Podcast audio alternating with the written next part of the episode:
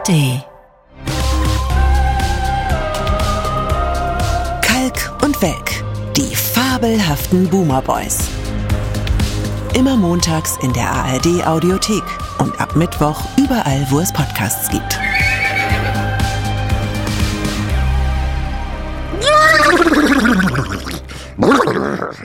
Habe mich richtig ins Zeug gelegt heute. Ja, hat man gemerkt. Toll. Ja, ja. Toll. ja. Weißt aber auch warum, ne? Wegen der Konkurrenz da draußen. Ja, ja. Wir wurden jetzt von mehreren Leuten darauf hingewiesen, dass in irgendeiner der jüngsten Folgen von Germany's Next Top Model ein Kandidat namens Yannick auch ohne weitere Erklärung gewiehert habe. Und jetzt fragen wir uns natürlich, war das ein Gruß an den Kalk- und Welk-Podcast? Wir wissen es nicht. Also ganz ehrlich, ich glaube, es kann gar nicht anders sein. Aber wahrscheinlich, weil das, ich habe ihn gesehen, äh, ein, äh, der ist ziemlich jung. Ne, und so ganz cool drauf und so und, und schämt sich vielleicht ein bisschen, dass er so den Boomer-Podcast hört und dass er mir so. mitwiehert heimlich zu Hause. Mhm. Aber wir haben sogar einen O-Ton, damit man das, äh, damit man uns das auch glaubt, äh, einen, einen Original-O-Ton von Yannick, wie er sich vorstellt und wiehert. Okay. Ich habe keine Ahnung, warum ich dieses Pferdegeräusch so gut nachmachen kann. Ähm, das ist einfach ein angeborenes Talent. Tja, ein angeborenes Talent. Hochbegabt. Ja, die einen können, können äh, äppeln wie ein Pferd, die anderen so wiehern. Ne? Und das ist, ich bin aber auch ein bisschen neidisch, weil es klang wirklich am Anfang. Verdammt richtig, gutes Pferd. Echt. Also, er kann viel höher wiehern als ich. Dagegen könnte man dich so langsam in den Sauerbraten überführen im Vergleich. also. Ja, bei mir ist es eher so ein Schnauben. Ne? So ja. bei dir ist es so, wie dieses Pferd quält sich. Aber der klang ja wirklich wie ein junger Hengst, der er auch ist, vermutlich. Ja, absolut, absolut. Mhm. Und ich bin aber begeistert, dass wir es jetzt sogar quasi, ich glaube, näher werden wir beide doch nie an Germany's Next Top Model rankommen, als ja. mit diesem Gruß, der uns da quasi aus der Küche geschickt wurde. Aus der Modelhölle erreichte. Ja, also viele Leute waren enttäuscht, dass wir das nicht schon längst irgendwo thematisiert haben. Die gehen wohl wirklich davon aus, dass wir alles gucken. Also die gehen auch explizit davon aus, dass wir solche Formate gucken, nur weil wir über die reden. Ich weiß nicht, was die sich vorstellen, die Menschen. Also das, selber was gucken. Bei der Heute-Show haben wir zum Beispiel einen Sichtapparat. Das sind meistens so Schichten von vier jungen Leuten, die alles gucken müssen, was mit Politik zu tun hat. Die werden in einem lichtlosen Raum gehalten. Das sind überwiegend Studenten, aber ich glaube auch ähm, Strafgefangene im Außenvollzug und äh, die müssen dann alles gucken. Aber das, wir können es doch nicht selber auch für diesen Nein, Podcast. Das ist ja geht doch gar auch nicht. diese Sichtapparate. Ich erinnere mich immer noch gerne daran, damals, als ich Matscheibe gemacht habe, das waren ja auch immer viele, die geguckt haben und da war ja am Anfang diese Sendung Zapping bei Premiere ja. und das waren auch zwei parallele Räume, wo die mit verschiedenen Reglern und Fernsehapparaten saßen, alles immer gucken mussten, parallel, mhm. also allen Schrott und dann immer notieren mussten, wo irgendwie was passierte. Heute würde sich das ja gar nicht mehr lohnen, weil ja gar nichts mehr so viel live und so auch passiert. Aber ich glaube auch, wenn du, nach, wenn du nachfragst, ist es gar nicht mehr erlaubt, Studenten so zu halten, glaube ich. Nein. Das war noch eine schöne Zeit. hat noch keiner gefragt so damals. genau hingeguckt. Was ja, jetzt haben mehrere Leute sich beschwert. Einer hat mich direkt angeschrieben und gesagt, er hätte unseretwegen eine Wette verloren, weil wir wohl in der letzten Folge nichts dazu gesagt haben. Da hätte man das schon machen können angeblich. Mhm. Äh, aber wie gesagt, kann mich nur äh, kann mich nur selber enttäuschen, hätte ich beinahe gesagt. kann mich nur entschuldigen. Ja, weil, wir, wir können nicht alles gucken. Es geht Nein, nicht. Wir können, und vor allem aber, das aber nicht. weißt du, worum er gewettet hat? Waren das zwei Kilo Nein. Mohrrüben oder mehr? Also es tut uns jetzt wirklich leid, wenn das. Ja. aber sein dafür, Haus verloren vielleicht. Ja, aber so. als Trost dafür äh, äh, gibt es heute noch ein zweites Viren mit einer Widmung, nämlich, und die kommt jetzt noch. I am Mr. Ed. So. Ja. Mhm. Du weißt, was gemeint ist. Ich, also wenn du das hinten raus nicht noch dran gesungen hättest, hätte ich es nicht gemerkt. Das war der Geburtstag, nein, Geburtstag kann man nicht mal sagen, sondern der Todestag von Mr. Ed heute vor, nenne ich heute, aber am 22. Februar 79, ja. vor 45 Jahren, ist der Schauspieler von Mr. Ed gestorben. Ja, ja, und der hieß Bamboo Harvester. Ja. Bamboo Harvester war eigentlich der richtige Name von Mr. Ed. Und konnte der wirklich sprechen? Der konnte wirklich sprechen. Toll. Natürlich, der hat das lernt. Nein, sie haben irgendwie mit einer, das, das habe ich auch äh, gelesen, nur mit einer Faden äh, auf, mit, mit, wie hieß das, irgendwas mit Fäden haben sie ihm wahrscheinlich irgendwie so ein bisschen immer den Gaumen lang ah. gezogen. Später hat er aber dann äh, selber die Lippen bewegt, ab und zu. Ja, klar. Also nochmal, damit ich es verstehe, die haben, die haben da so, so Fäden reingedübelt und damit wie bei so einer Klappmaulpuppe dann das Mund, den Mund immer, die Schnauze so runtergezogen oder was? Ich schätze mal, es hieß Alter. nur, Mr. Ed spricht die Illusion Illusion wurde mit der sogenannten Fadentechnik gemeint. Und ich versuche sie mir vorzustellen und ja. da fällt mir nur ein, dass sie wahrscheinlich so ein bisschen ihm immer mit Fäden am Maul gezogen haben. Oder wie, wie macht man das sonst an? Wie würdest du dir die Fadentechnik sonst vorstellen? Ja, so wie äh, bei heutigen Satire-Sendungen ja die Ampel am Faden zieht, wenn Böhmermann oder ich was sagen, da ist ja auch so. unterm Pult, ist ja. ja Scholz und zieht immer so einen Faden runter damit wir das sagen, was die Regierung will. Das, also das gibt diese Technik, das weiß Natürlich. ich aus eigener. Aber es ist Tierquälerei, finde du ich. Du hast, da, hast doch in der Unterlippe hast ja. du doch auch so einen, so einen kleinen Haken und dann zieht immer Sübel, ganz genau. Deswegen sitzt ja. du auch am Tisch, weil da drunter ja der ist, der immer deinen, deinen Mund bewegt. Ja, bei der Muppet Show siehst du auch nicht die Leute, die nee. ähm, die den, die Hand im Hintern haben. Zum Beispiel sieht man bei dir zum Glück auch nicht, sage ich mal an dieser Stelle. Ja. ja, aber Mr. Ed, wie gesagt, ist vor 45 Jahren äh, verstorben, wobei auch das noch nicht mal richtig stimmt, weil in Wirklichkeit heißt es, ist der Original Bamboo Harvester mhm. schon kurz vor 1979 verstorben, aber für die Öffentlichkeit hat man noch ein Double äh, gehabt und hat erst hat noch so getan, als würde der noch leben. Ist Fernsehen denn nur Beschiss, sag mal? Beschiss, alles Lüge, es ist alles Wem kannst Lüge. du noch glauben? Niemandem und nicht mal uns. Das ist das Traurige. ja. Weißt du? Ja, stimmt. Wir haben, wir haben letzte Woche behauptet, wir würden diese Woche eine völlig unpolitische Sendung machen. Und auch das war damals schon eine Lüge, als wir es ja. ausgesprochen haben. Wir wussten es auch. Ja, wir wussten auch. Und Mr. Ed ist auch politisch, zum Beispiel, alles, finde ich. Alles total. ist Politik. Darf man Pferden, Pferden in den Mund nähen? Ich meine, nein. Das ist, ist letztlich auch ein politisches Statement. Richtig. Darf man auch, also ein Pferd, das so tut, als könnte sprechen, ist das kulturelle Aneignung auch vom Pferd. Nee, weißt du, was kulturelle Aneignung ist? Weißt du, hm? was kulturelle Aneignung hm? ist? Hm? Wenn ein, ein Mittelalter fast 60-jähriger dicker Mann in hm? einem wöchentlichen Podcast so tut, als wäre er ein hm? Pferd, das hm? nennt man kulturelle Aneignung. Das, äh, ja, das, äh, gut, dass es sowas gar nicht gibt sage ich jetzt mal mhm. an dieser Stelle. Nicht? Ja, es ist interessant übrigens, dass man jetzt mittlerweile solche Sachen wie Mr. Ed wahrscheinlich auch nicht mehr produzieren würde, was ja auch in dem Fall okay ist, wenn das wirklich tierquälerisch zuging. Weißt du noch, wie wir äh, als Studenten, äh, wahrscheinlich auch leicht alkoholisiert, immer gerne Lancelot, Link, Geheimagent und Schimpanse geguckt haben? Hatten wir irgendwie eine VHS von, ne? Und haben die geguckt ja. und haben, genau wie wir uns ja auch noch über die Otto-Show mit dem, mit Ronnys Pop-Show ja. Mit dem, mit dem Affen, der dann auch synchronisiert wurde. Ne? Genau, aber bei, bei Lancelot Link haben sie ja ganze ja. Filme nachgespielt. Da wurde ja. eine Folge Bonanza, die, die Affen wurden als die Cartwrights verkleidet und da hat man denen immer irgendwas zu kauen gegeben. Immerhin wurde nicht an Fäden gezogen. Aber die haben irgendwas gegessen und dann wurde das drüber gesynkt und wir mussten leider lachen. Also für uns hat's gereicht, muss ich sagen. Ja, wir waren sehr jung und, und äh, es gab nicht viel damals auch muss man ja mal sagen. Entschuldige mal, Lancelot Link ist das Vorbild für fast alle Comedy, die du danach noch geschrieben hast. Jetzt steh doch das dazu. Stimmt, ich habe das alles, ich habe das alles schön immer mitgeschrieben von der VHS damals.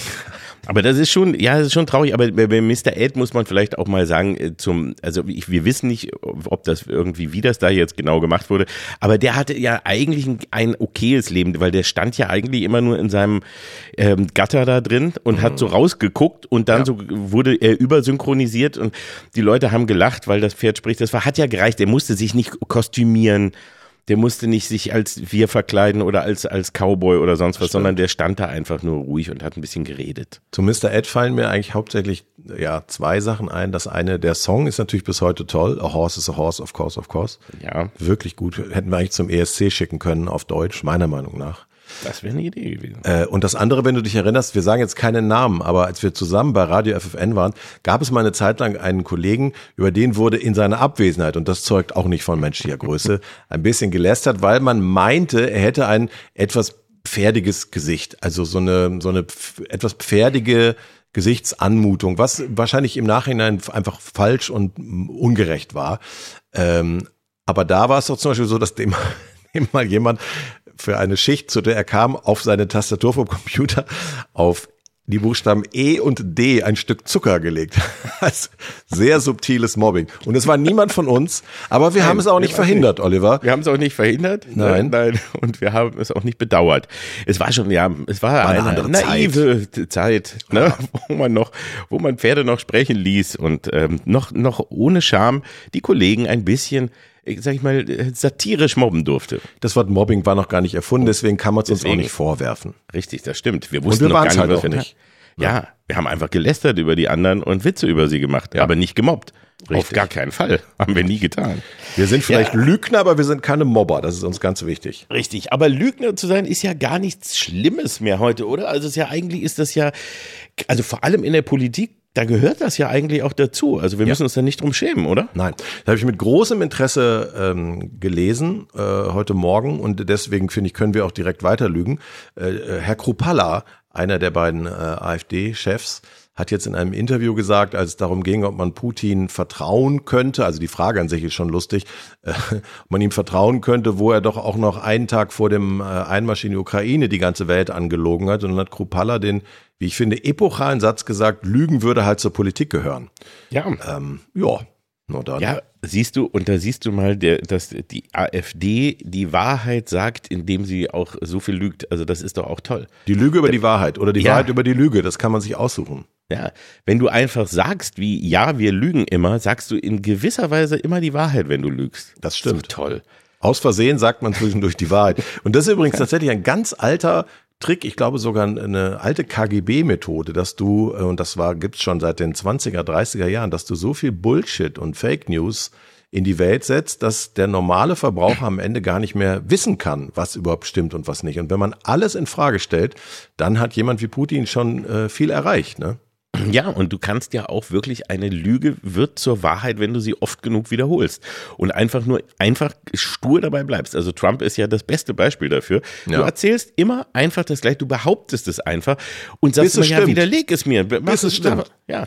Und wenn du dir auch gar keine Mühe gibst, also als wirklich professioneller Lügner, mhm. dass du da irgendwie, also dass sowieso eine, eine Gegenrede überhaupt nicht an dich rankommt, dann machst du dir auch keine Gedanken. Und das Problem ist, die Leute, die ehrlich sind, versuchen dann immer mit Ehrlichkeit dagegen zu gehen und zu punkten. Du müsstest eigentlich einfach mit einer anderen Lüge dagegen ja, noch extremeren Lüge noch eine dagegen. extremere Lüge und ja. das weiter behaupten und einfach bockig behaupten. Ohne was. Ich glaube, das ist viel besser, als zu versuchen, dann mit der Wahrheit zu kommen. Weil da kommst du an den echten Lügner gar nicht ran. Ja, hat man ja bei diversen Talkshow-Auftritten ja. von AfD-Politikern gesehen. Also man, man soll ja immer weiter mit Fakten dagegenhalten, aber es ist natürlich wirklich ermüdend.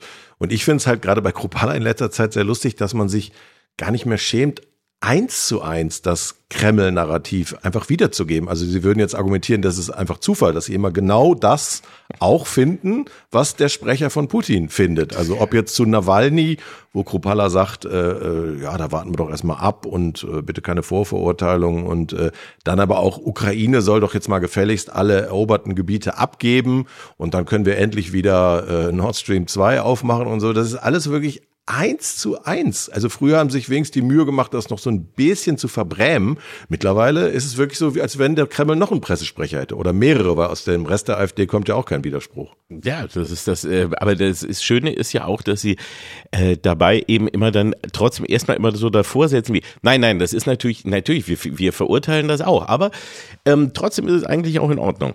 Also es kommt immer dieser Satz, ne, von so, den man immer noch davor schiebt und dann macht man quasi die Presseerklärung von äh, von von Putin, die man dann weiter verliest. Das ist aber ja. auch so dieses, dieser alte Trick, den man dann immer macht, den ja, ich meine, von allen hörst. Kropala war ja damals auch in der russischen Botschaft, als da wirklich äh, eigentlich gar keiner mehr hin wollte und hat da gefeiert. gefeiert und so. Also das ist mittlerweile äh, ist es, da früher gab es noch mal ganz am Anfang, ich glaube 22 gab es dann immer noch mal Leute aus der AfD-Fraktion, die so gehustet haben und zumindest mal gesagt haben, so richtig gut finde ich das jetzt nicht, dass wir das genauso wiedercoin, was die russische Propaganda sagt, aber das scheint vorbei zu sein. Also äh, ich glaube, wenn man sich anguckt, dass die meisten rechtspopulistischen Parteien in Europa siehe Meloni und so sich inzwischen distanziert haben, ist wirklich die AfD zumindest die größte Kreml-treue Partei in Europa. Also da hat er, hat er sehr, sehr treue Freunde, wie immer er die gewonnen hat, der Herr Putin. Absolut. Und es ist aber auch überraschend, wenn wir mal so nur zurückdenken an die Frühzeit an die 60er, 70er und 80er auch noch die Zeiten des Kalten Krieges, wo du immer rechts damit eigentlich verbunden hast, dass man gegen Russland und gegen die Sowjetunion eigentlich eher ja, ja. aufgestellt wäre. Also die, die Linke wurde immer als fünfte genau. Kolonne Moskaus. Richtig. Und heute ist es komplett andersrum. Also die Linken haben kaum noch was äh, groß zu sagen trauen sich auch nicht so richtig natürlich ne, die ganze Zeit über sich gegen, äh, gegen Moskau zu positionieren. Das tun sie auch nicht, aber sie sind nicht derart offensichtlich wie jetzt wirklich die ganz rechtsextreme Seite ja. pro. Ja, und dann hast du ja, um es noch verwirrender zu machen, hast du ja dann so eine Partei wie äh, die von Wagenknecht, die sich jetzt dem Links-Rechts-Spektrum äh, entzieht, ja, weil, weil es einfach äh, alles abdecken will.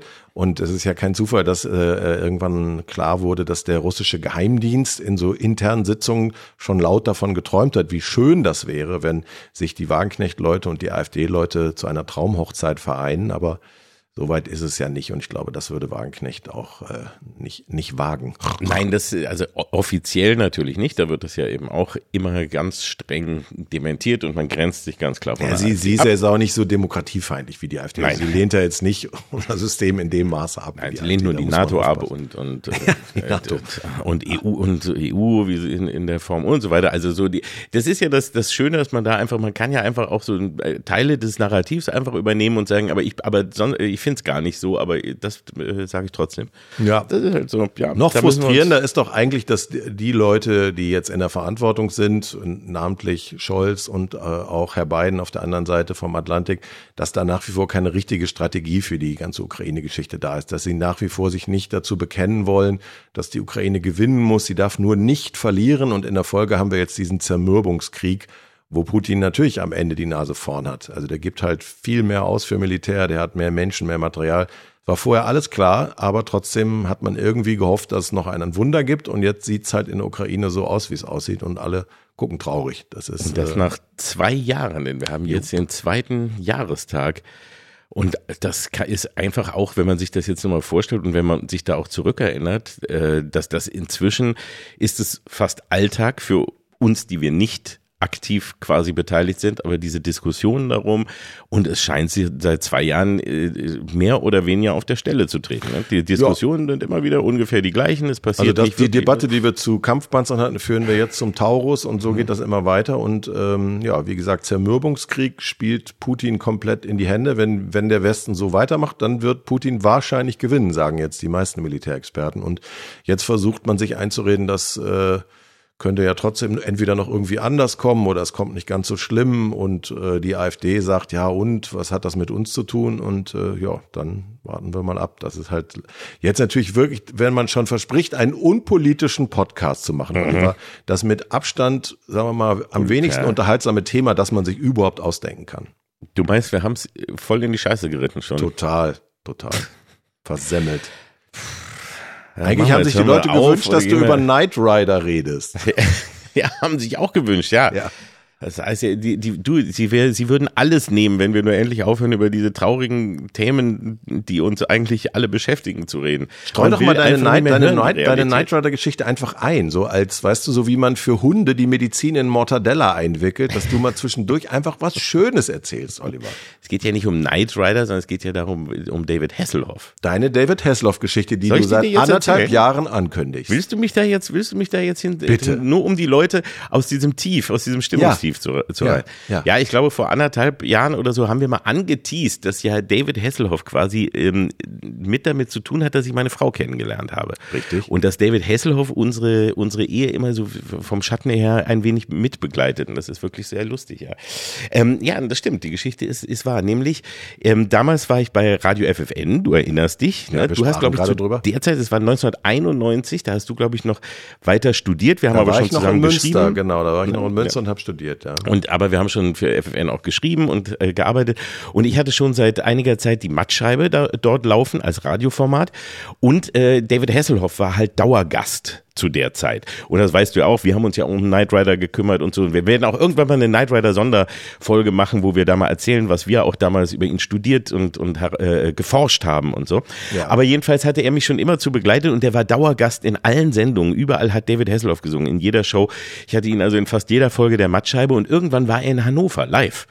Und dann haben wir Geld gesammelt, ähm, einmal für David Hasselhoff ein, und ich habe 40 Mark Friseurgeld für David Hasselhoff bei mir gehabt. Und äh, um das ihm das war der Gag. Oh, du wolltest dich über seine Frisur lustig machen. Richtig. Und hatte auch einen äh, Fans hatten einen selbstgemachten Brusthaarabbeizer äh, ja. ge gemacht. Und das habe ich vorbeigebracht. Ich darf kurz einwerfen, dass ja. ich als frisurtechnisch herausgeforderter Mensch das natürlich vom Witzniveau her nur so Mittel finde. Schon damals konntest du nicht darüber. Nein.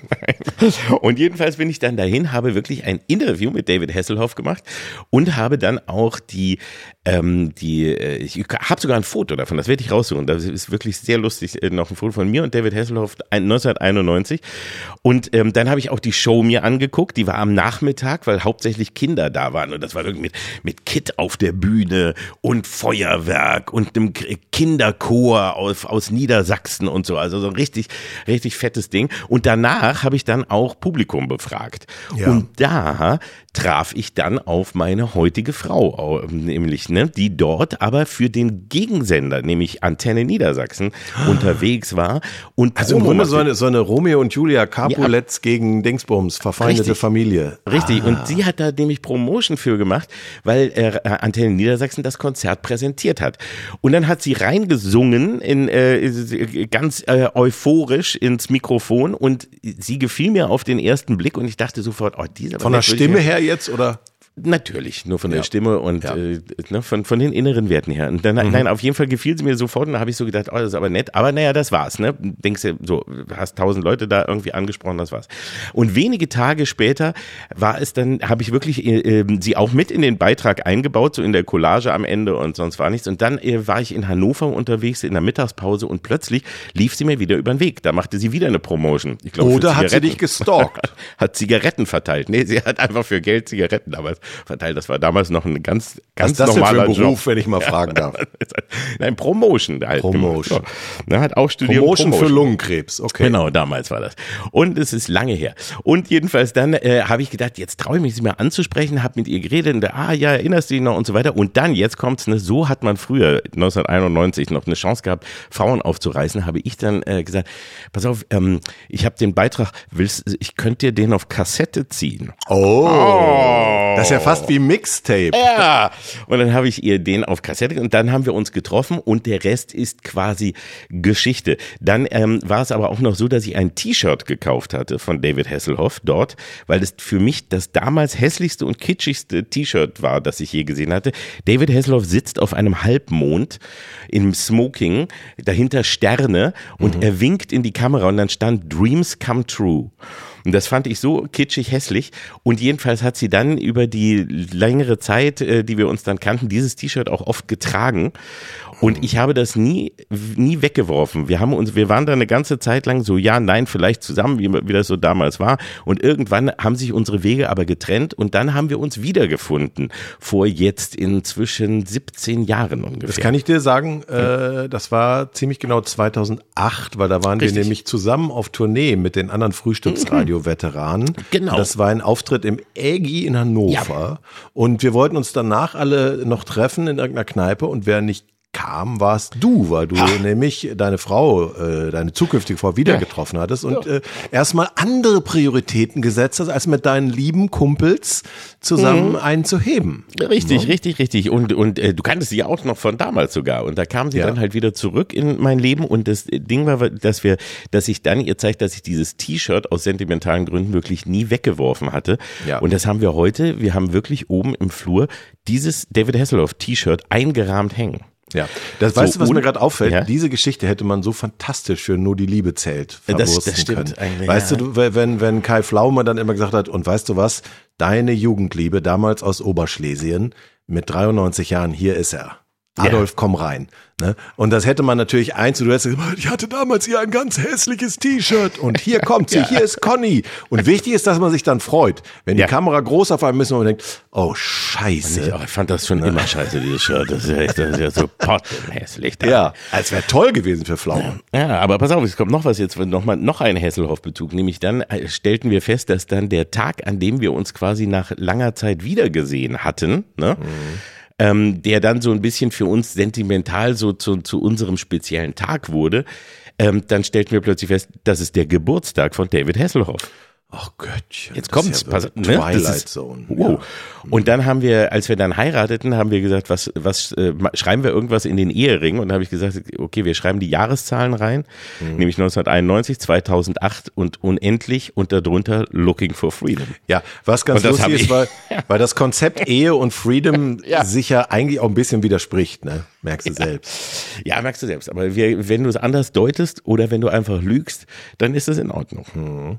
Nein, aber so ist es jedenfalls, so hat uns Hesselhoff wirklich das ganze Leben immer durchbegleitet. Ich habe ihn aber immer noch nicht persönlich getroffen. Aber das muss er doch erfahren. Er kann doch so sein. gar nicht weiterleben, ohne weiß, diese Geschichte zu erfahren. Ich weiß, ich weiß. Also wenn einer einen Kontakt zu David hat, Wir so, wirklich gerne. Wir waren in London einmal beim im Theater und nur wenige Meter von ihm entfernt. Da hat er nämlich gespielt auf der Bühne. Ach so. Und ich habe wirklich versucht, ihn danach noch irgendwie zu treffen, aber nicht geschafft. Leider, leider, leider. Mm. Also ich hoffe es wirklich noch. Ich möchte es ihm gern zeigen, ich möchte ihm meinen Ehering zeigen und das T-Shirt und ich möchte ihm sagen, möchte ihm danken persönlich. Die, dass du ihm deine heutige Steuerklasse ja. verdankst. Ja. Das ist richtig, ja. Ja, ja ich meine, man kennt David Hasselhoff eigentlich nur als den Mann, der besoffen Burger isst, aber siehst du, er hat diese, im Grunde ist er, wie heißt der immer, diese Pfeile schießt? Äh, Amor.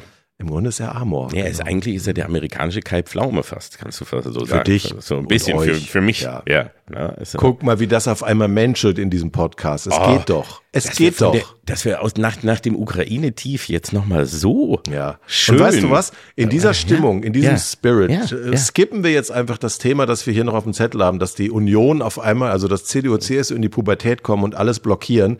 Das lassen wir einfach weg. Das sollen so linksgrüne Sendungen sollen das Richtig. machen. Lass uns mal lieber über die guten Geschichten reden, zum Beispiel, dass jetzt Kiffen bald legal ist. Es, ist, es gibt ein, es gibt ein Ampelgesetz, das ist jetzt auch Politik, okay, aber es geht ums Kiffen, das gleicht sich aus. Die Ampel hat ein Gesetz geboren und, und Kiffen ist nicht legal, aber entkriminalisiert. Hast du dich auch riesig gefreut? Da habe ich mich auch riesig gefreut, weil endlich darfst du auch hier, musst nicht mehr nach Kanada fliegen, um mal eine durchzuziehen, sondern du kannst jetzt endlich auch hier zu Hause anfangen. Ja.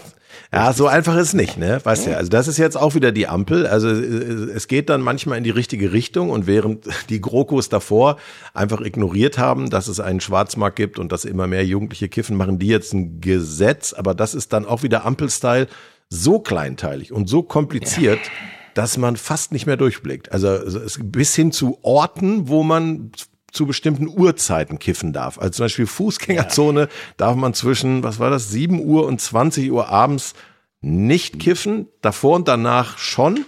Ja. Äh, dann äh, 100 Meter Abstand ist ja auch sinnvoll Schule. zu Schulen und Kitas und so weiter und, und, und Spielplätzen. Aber du musst quasi eigentlich immer, wenn du, wenn du draußen bist und dann irgendeinen einen kiffen willst, dann musst du erstmal quasi Google Maps anschauen und sagen, ist eine Schule in der Nähe? Dann die Uhrzeit bin ich in einem Bereich, der als Fußgängerzone gelten ja. könnte. Also da hast du dann doch irgendwann keinen Bock mehr. Sagst du, weißt du was, ich nehme einfach, ich schmeiß eine Pille ein, aber ich, ich kiff jetzt hier nicht mehr zu gefährlich. Ja. Also an sich, an sich ist das ja auch richtig unter Jugendschutz Gesichtspunkten, aber es gibt halt auch so geile Logikfallen. Also, dass man zum Beispiel dann diese Anbauclubs hat, die ja dann die Hauptbezugsquelle sein sollen für alle, die nicht zu Hause alleine selber anbauen wollen. Äh, aber du darfst da, anders als zum Beispiel in Barcelona, die auch solche Clubs haben, da darfst du dann ausgerechnet nicht rauchen in Deutschland. Du darfst eigentlich überall rauchen, außer in den Clubs. Du musst das da irgendwie mitnehmen. Es ist wirklich teilweise, gerade die Regeln für diese Clubs, ich habe das mal gelesen, äh, und es ist so derartig kompliziert, dass du dich fragst, welcher Dauerkiffer soll das auch nur verstehen. Es ist quasi ausgeschlossen, wirklich, es ist ausgeschlossen, du kapierst es nicht. Nein, vor allem dir, dir platzt, wenn du versuchst, das zu verstehen, platzt dir so das Gehirn, dass du schon deswegen nochmal wieder extra einen durchziehen musst, um dich runterzubringen. Ja. Weil das einfach, weil, weil das deine Logikvorstellung sprengt, ja. wenn du das versuchst zu verstehen. Also die Entkriminalisierung bleibt ja trotzdem richtig, aber warum muss die Ampel immer alles so wahnsinnig kompliziert machen und immer mit so einer Masse von Bürokratie im Schlepptau? Also was die dann jetzt, was diese Vielkäfer in den Clubs da irgendwie dokumentieren müssen, das ist echt schon wieder vom Feinsten. Und man muss jetzt vielleicht auch unseren jüngeren Zuhörern auch nochmal sagen, wenn ihr jetzt in der Zeitung lest, ihr dürft im Monat irgendwie 50 Gramm bei euch zu Hause haben und drei Pflanzen ihr müsst das nicht jeden Monat wegrauchen. Viele nein, denken jetzt vielleicht, das wäre die Mindestmenge, die man wegquarzen muss. Nein, nein, es ist eben keine Pflicht und es ist auch nicht ein, ein Aufruf dazu. Und ich, ich habe es ja auch schon gesagt, ich bin da recht neutral bei der Geschichte, weil ich ja im Gegensatz zu dir es immer noch nicht geschafft habe. Ich noch nicht mal einen Keks habe ich, hab ich hinbekommen bisher. Ich warte immer darauf, dass du mir mal einen zum Geburtstag vielleicht. Ich, ich habe hier auch keine Dealer. Ich gehe ja nicht zum Schwarzmarkt. Ich mache das wirklich nur im Sommer zwei, dreimal in Kanada, weil ich diese tollen Läden, die sind wie so ein Apple Store, die finde ich halt einfach, ja. da fühle ich mich wohl, das ist sauber, das ist gepflegt, da werde ich gelobt für das, was ich mir aussuche. Aber so möchte ich das. Du aber diese, aber diese lizenzierten Fachgeschäfte kommen jetzt nicht in Deutschland, weil das eben gegen Europarecht verstößt und das wusste man vorher. Darauf haben alle Karl Lauterbach hingewiesen, aber er hat immer gesagt, nein, das kriegen wir irgendwie hin und jetzt haben sie es natürlich ja, nicht aber, aber, aber, du wirst doch mit Sicherheit so einem Social Club beitreten, dem, dem Buena Welke Kiffer Club. Nein, es geht, ja. äh, äh, wie, wie war der alte Witz, ich möchte keinem Verein angehören, der Leute wie mich aufnimmt. Ja. Das ist, bleibt dabei. Ja, das ist, äh, ja, ich weiß es auch nicht. Also mir, auch mir wäre das einfach zu kompliziert, uns einmal auszuprobieren. Da lasse ich es, glaube ich, einfach weiterbleiben. Aber dass das so, dass das hier alles so kompliziert wird, hängt ja auch ein bisschen wirklich mit dem Thema, was wir jetzt gar nicht machen wollten, äh, zusammen, dass man eben gegenseitig sich nur noch versucht zu blockieren und dann dagegen ist. Und das Na, dafür, so dafür, dafür kann jetzt die Union mal ausnahmsweise nichts. Das ist wirklich reines Europarecht. Also die Ampel hat sich mit dem durchgesetzt, was äh, europarechtlich überhaupt noch geht. Und die Union zetert jetzt und, und ruft Jugendschutz, Jugendschutz. Dabei äh, wurde eben in den letzten Jahren sowieso immer mehr gekifft bei jungen Leuten und das hat die ganzen Merkel-Regierungen ja auch nicht weiter gejuckt. Also vielleicht hat sie es gejuckt, aber sie haben nichts gemacht. Also die bisherige Drogenpolitik ist ja gescheitert.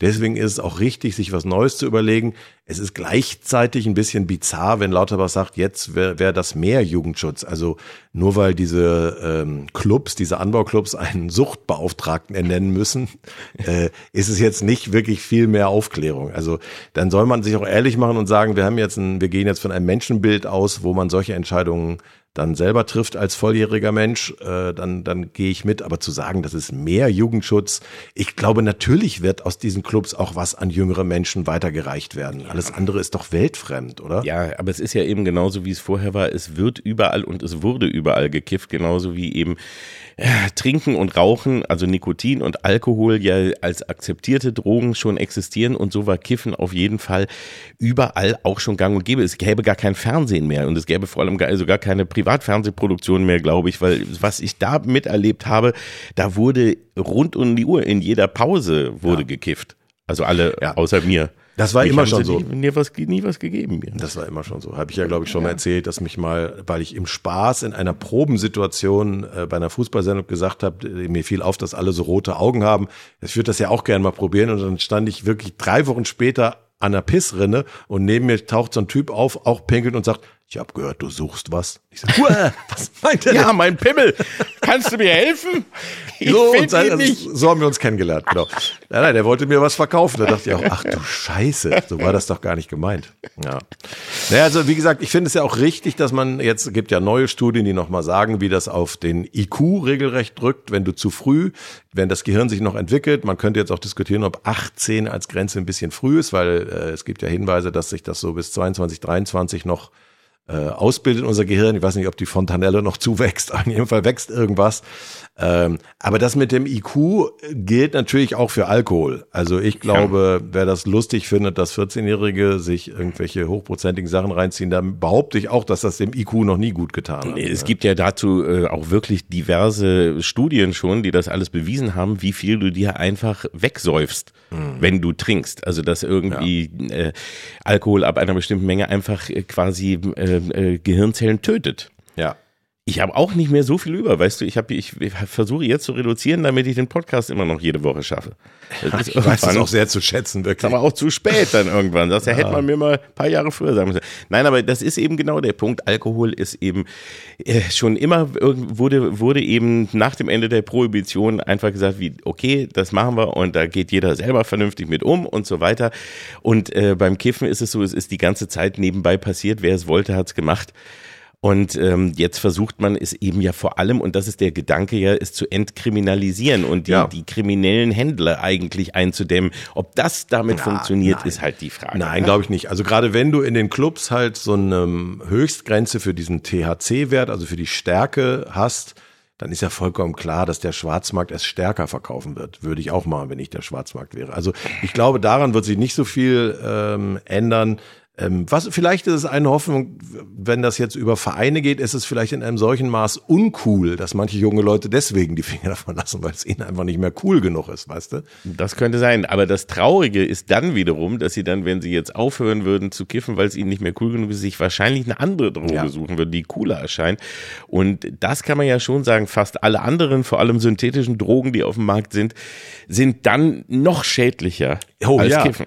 Da gibt's jetzt auch äh, ja, neue Erkenntnisse, wie leicht es mittlerweile ist, sich Opioide und andere schlimme Tabletten oder äh, irgendwelche synthetischen Drogen einfach mit ein paar Klicks im Internet zu besorgen. Da sollte man, da sollte man ganz schnell dringend mal ansetzen, weil ich glaube, das, was wir da in den USA sehen und so, in an, einigen anderen Ländern auch, das kann sehr schnell in einem Ausmaß zu uns rüberschwappen Das ist wirklich. Ja, äh, vor allem ist es natürlich nochmal extrem gefährlich, wo du es ja im USA sagtest, wenn es eben, wenn du eben drogensüchtig wirst, dadurch, dass du eigentlich am Anfang nur Medizin genommen hast. Also, dass du mhm. eben eigentlich Schmerzmittel nimmst, die aber ähnliche, also die dich ähnlich süchtig machen wie Heroin oder noch andere Mittel, noch schneller.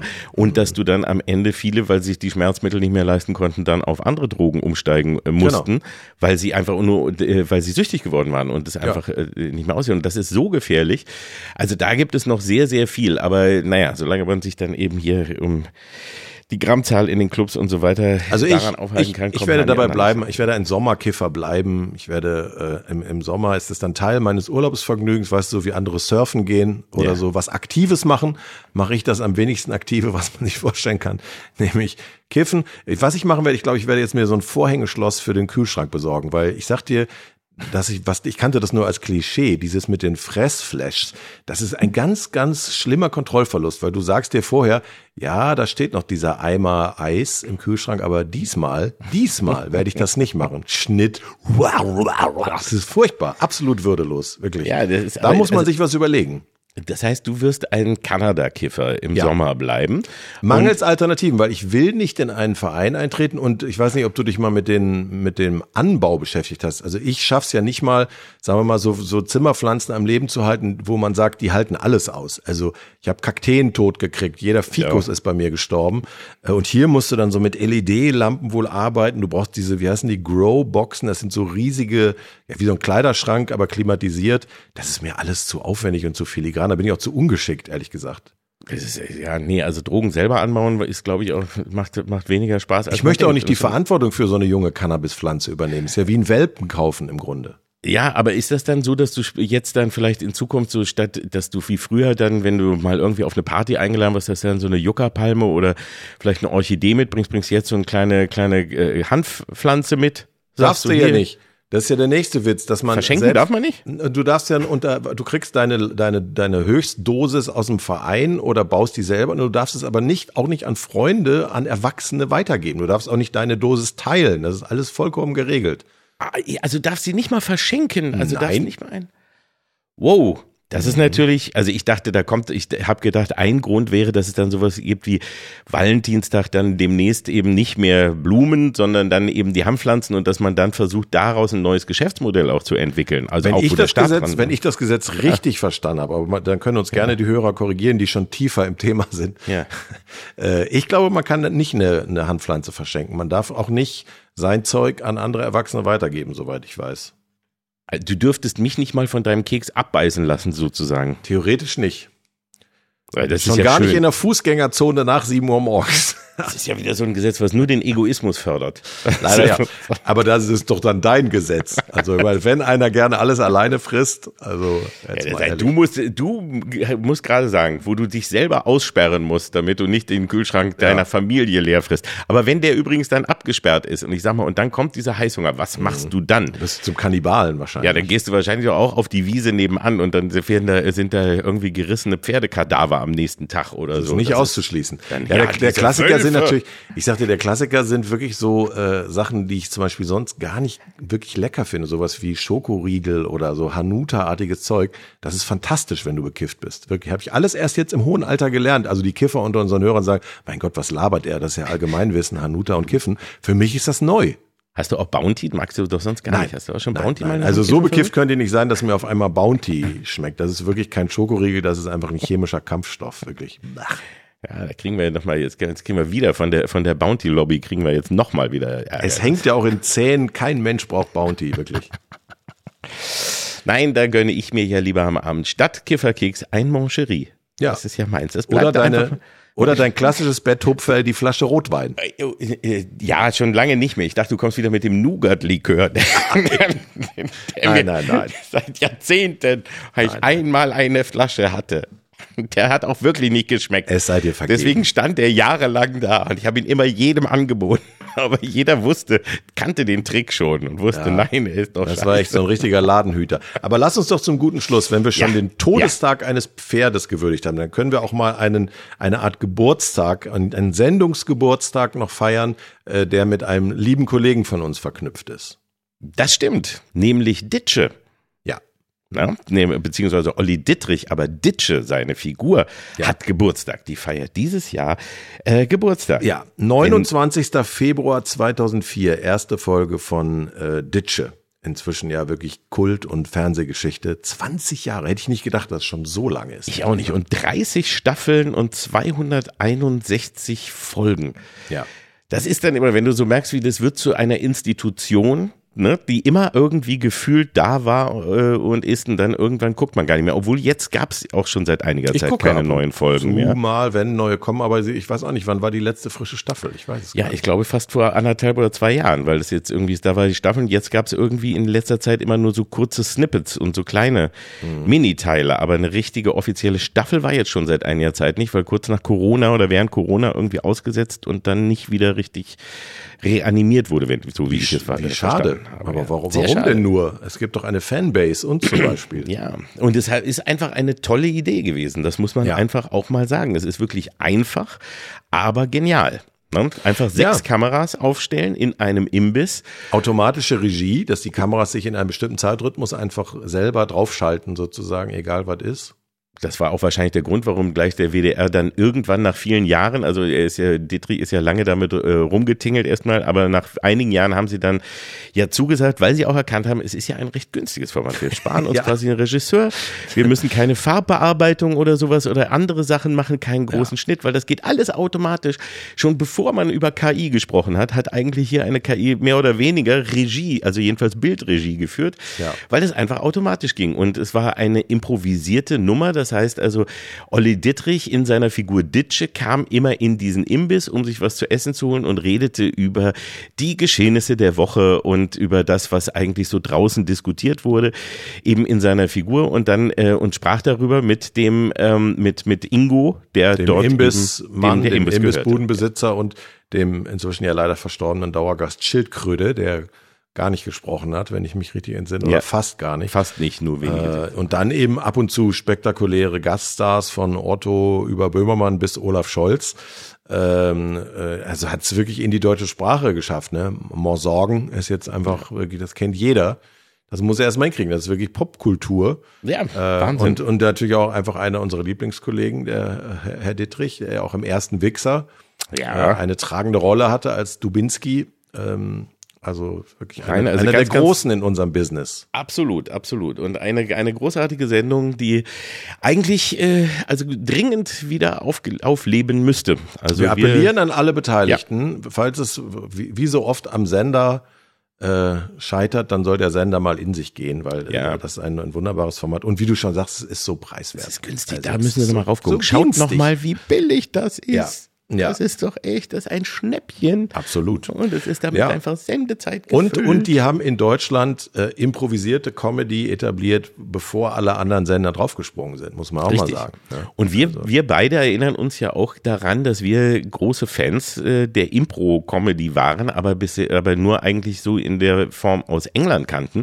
Wir ja. waren in London ja mehrfach äh, mal gemeinsam und waren dann ja auch in diesem Comedy Store. Genau, das haben wir, glaube ich, sogar schon mal erzählt. Da haben die nämlich diese Impro-Spiele gemacht, bevor man die in Deutschland so kannte, was wir ja. dann später im Format Freischnauze ja auch versucht haben. Das waren ja die Spiele.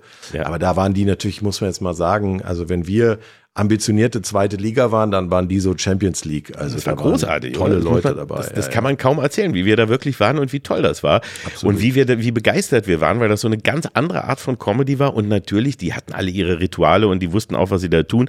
Aber als, da bist du halt dann eben als Kunde einmal hingekommen, hast Bier getrunken, hast da gesessen, schönen Abend gehabt und ja. eine geile Comedy erlebt, die du in der Form jedenfalls bei uns noch nie gesehen hattest. Nein, also das waren eben genau diese Impro-Spiele, die dann äh, unter anderem bei Freischnauze Schnauze mit Dirk Bach äh, versucht wurden. Ich war auch zwei, dreimal zu Gast in der Schillerstraße, äh, schon Richtig. in der Phase, wo äh, Jürgen Vogel da der große Mieter war. Und da gab es auch schöne Folgen. Ich fand auch, dass äh, äh, vor allem äh, Annette Frier und Cordula Stratmann da ein tolles Duo waren. Was mich als Künstler immer so ein, manchmal so ein bisschen abgeturnt hat an der Schillerstraße, waren diese sogenannten Plot-Pusher, also das, was man da aufs Ohr gesprochen bekam.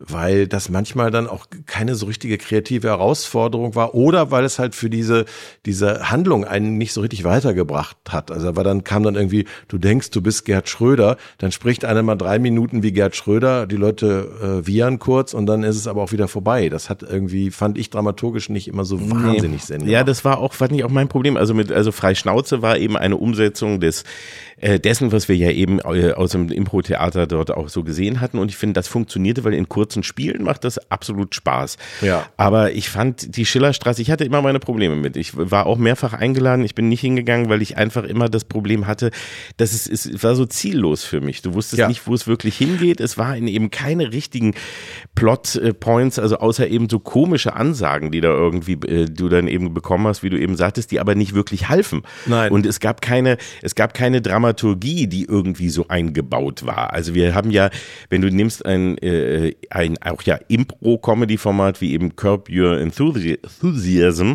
ja, ne, Larry aus, äh, David. Von Larry David, was ja auch war, die ja auch improvisieren, aber die haben ja trotzdem eine genaue Vorgabe, wohin die Geschichte geht. Kann man gar nicht wirklich vergleichen, ja, nee. weil das ist wie, wie halt Curb entsteht, was, was ja in Teilen so ein bisschen das Vorbild für Pastewka, die Serie war, ja. mit dem Unterschied, dass äh, Pastewka mit Drehbüchern gearbeitet hat und Larry David hat äh, das kann man sich angucken, da gibt's auch sehr schöne Making-of, ein, zumindest ein sehr gutes Making-of-Buch, wo man dann mal diesen Laufzettel sieht, mit denen die Schauspieler wie Ted Danson oder Larry David und äh, da haben ja alle Großen mitgespielt, äh, wie die dann in die Szenen geschickt wurden. Dann steht dann da beispielsweise, Larry geht in ein Geschäft und versucht einen super teuren Pullover zurückzutauschen, die Verkäuferin will ihn aber nicht zurücktauschen. Dann vielleicht noch eine Sache, aber der Rest ist halt, entsteht komplett da und dann haben die aber wirklich so gefühlt 15, 16, 17, 18 18 Mal oder öfter das gemacht, aus verschiedenen Perspektiven gefilmt und haben dann aus den besten improvisierten Takes dann am Ende das zusammengeschnitten. Und deswegen klingt das völlig anders. Das, du hörst ja an dem Sound schon, dass das sich von der normalen Sitcom komplett unterscheidet. Das war ja. ziemlich genial. Äh, das ist ein bisschen bei Jerks, glaube ich, so gemacht worden mit äh, ja, Ullman. mit Ullman. Ja. Aber das ist eben bei, aber eben genau das ist der Punkt, was es eben toll macht und was man wenigstens da in der Schillerstraße in klein ja hätte versuchen können, dass du also wenigstens ein paar wirkliche Handlungs Elemente hast, die mhm. auch die Geschichte in irgendeiner Form interessant machen. Hier war es da, also ich, für mich war es immer so, man schickte einfach Leute rein, die irgendwie auf Ansage irgendwie albern sein sollten. Ja, aber das hat, wie gesagt, durch die, durch die Dynamik zwischen Annette und Cordula hat das dann in manchen Folgen doch überraschend gut funktioniert, weil die beiden einfach so einen Weg gefunden haben, damit umzugehen und einfach ihr eigenes Theaterstück daraus improvisiert haben. Und dann haben die Gaststars mal funktioniert und mal nicht. Ich hatte eine Folge, glaube ich, mit Mike Krüger, wo wir beide Streifenpolizisten waren. Das war dann sogar ganz lustig, aber das lag, lag daran, dass Mike und ich halt nicht Chemie hatten sozusagen. Ne? Yeah. Davon hing das dann ab. Aber die, die Plotpusher waren mir teilweise auch echt zu beliebig, also und auch folgenlos irgendwie. Aber was wir, dafür waren wir ja auch, finde ich, bei der mitgelungensten äh, bis heute haltenden Impro-Comedy oft genug dabei. Genial daneben ist ja auch Impro-Comedy im weitesten Sinne. Ja, und das war auch etwas, und wir, man merkte es ja auch damals im Fernsehen, dass die, die, die Verantwortlichen das ja auch überhaupt nicht zugetraut haben, dass das geht. Also ich erinnere mich bei Genial daneben, weil ich war ganz am Anfang dabei, auch bei den äh, zwei Piloten, die gemacht wurden. Da wollte es nämlich zuerst noch das ZDF kaufen. Mhm. Das war erst das ZDF und da sollte es die schlaue Stunde heißen. Oh. Ja, so. Wegen der Gebühren. Ja, und genau. Und dann haben sie aber gesagt, irgendwie, dann kamen sie drauf und sagten, aber Hugo Egon Balder, der hat doch dieses, diese Tittensache da mit Tutti Frutti gemacht, da können mhm. wir doch wen anders nehmen. Und dann hat Hugo Egon Balder gesagt, nö, dann gehe ich woanders hin. Klugerweise und ist bei Sat 1 gelandet damals. Ja, ähm, inzwischen war er ja bei fast jedem Sender und jetzt, das Format gibt's immer noch oder wieder genau. jetzt, glaube ich. Jetzt grade. bei RTL 2 ist es ja. jetzt wieder gelandet inzwischen, aber auf jeden Fall war es damals eine große große Angst, dass ich, also ich mhm. weiß es wirklich noch, wie diskutiert wurde, aber wenigstens ein paar Stichworte, ein paar Gags können wir doch vorbereiten. Habt ihr mhm. denn wenigstens irgendwas vorbereitet? Ja. Und es dann halt so, dass man sich wirklich hinsetzt und dass, dass das schon funktioniert und in den besten Fällen hat es ja auch wirklich sehr gut naja, funktioniert. Naja, vor allem der, der, der äh, Zuschauer guckt sich das ganz anders an, weil er ja spürt und am, äh, am Sound merkt, das ist jetzt echt improvisiert werden dann auch Gags gefeiert, die bei einer geskripteten Sendung gar nicht so gut funktionieren würden, weil man das unter so einem sportiven Gesichtspunkt einfach zu schätzen weiß und respektiert, dass Leute unter Zeitdruck auf solche Ideen kommen. Die müssen dann gar nicht so super ausformuliert sein. Wenn man das skriptet, das habe ich ja auch schon erlebt, äh, unter anderem bei der Sendung Nachgetreten, die immer nach äh, äh, Länderspielen im ZDF lief. Oh, ich erinnere mich. Das ja. war, oh, das war schlimm, weil da war dann wirklich so auswendig gelernt oder abgelesen und das war ja auch noch live. Das heißt, es gab auch ein, zwei super Blackouts live. Und äh, ich habe es ja erlebt in der letzten Sendung, wo, wo besonders viel Gags verreckt sind, wo ich wirklich einen Lachkrampf gekriegt habe, weil der Typ hinter mir im Publikum über die Mikros hörbar immer an den Stellen, wo der Lacher gewesen wäre, eben diese uh Geräusche gemacht hat. Das, deswegen macht man Panels nicht live normalerweise. Aber vor allem sollte man sie, wenn man sie denn als Impro verkauft, sollte es auch wirklich improvisiert sein. Und da ist genial daneben das beste Beispiel, dass das nicht nur funktionieren kann, sondern jahrzehntelang funktionieren kann. Ja, und da gehört, und bei Impro gehört es eben auch mal dazu, das, was nicht klappt, das ist auch in Ordnung, das muss man dann auch durchstehen. Mhm. Das passiert dann eben, weil eben genau wie du sagtest, man weiß als Publikum, man teilt diese, man teilt diese Grundstimmung und Grundspannung, klappt's denn oder nicht? Und man weiß ja. es ja, das geht dann eben auch mal daneben. Aber das Schlimmste ist, geskriptete Impro, also Fake-Impro ist wirklich Kleiner, kleiner Tipp an die Zuschauer, wenn sie ein angebliches Impro-Format sehen und im Abspann steht der Punkt Autoren, dann ist es wahrscheinlich kein Impro-Format. Nur so ja. als kleiner Hinweis. Ja, genau, das kann jedenfalls äh, ein, ein deutlicher Hinweis sein. Ähm, ich, was, was ich übrigens immer wirklich schön fand, das äh, so und als einfaches und das äh, als einfaches Spiel war ja dieses A bis Z Spiel. Ja, das, das war heißt, das man, ein Klassiker bei, bei Freischnauze. Richtig, genau. man macht einen Dialog und man muss immer, also immer der andere muss immer den nächsten Satz mit dem nächsten Buchstaben des Alphabets anfangen. Ja. Das und ist ein finde, klassisches Impro-Spiel, das macht, das kann man auf Partys auch super spielen. Ich würde sagen, zum Abschluss dieser Sendung, also ich finde, das sollten wir jetzt einfach mal äh, vielleicht als Abschied probieren. Bitte lass uns auch zum Abschied kommen.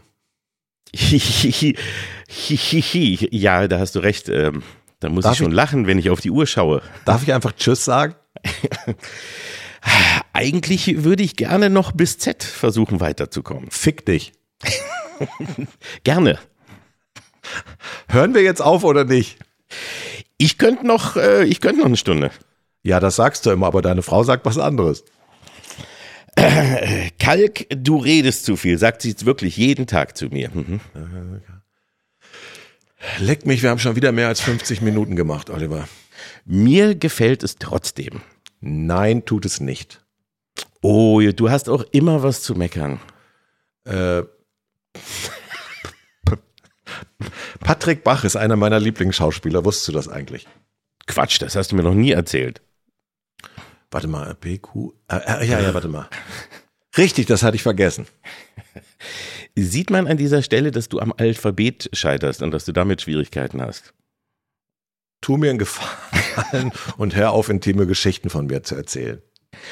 Und immer wieder wirst du dann äh, bockig, wenn man mal was Intimes von dir erzählt. Verwechsel mich nicht mit dir selber.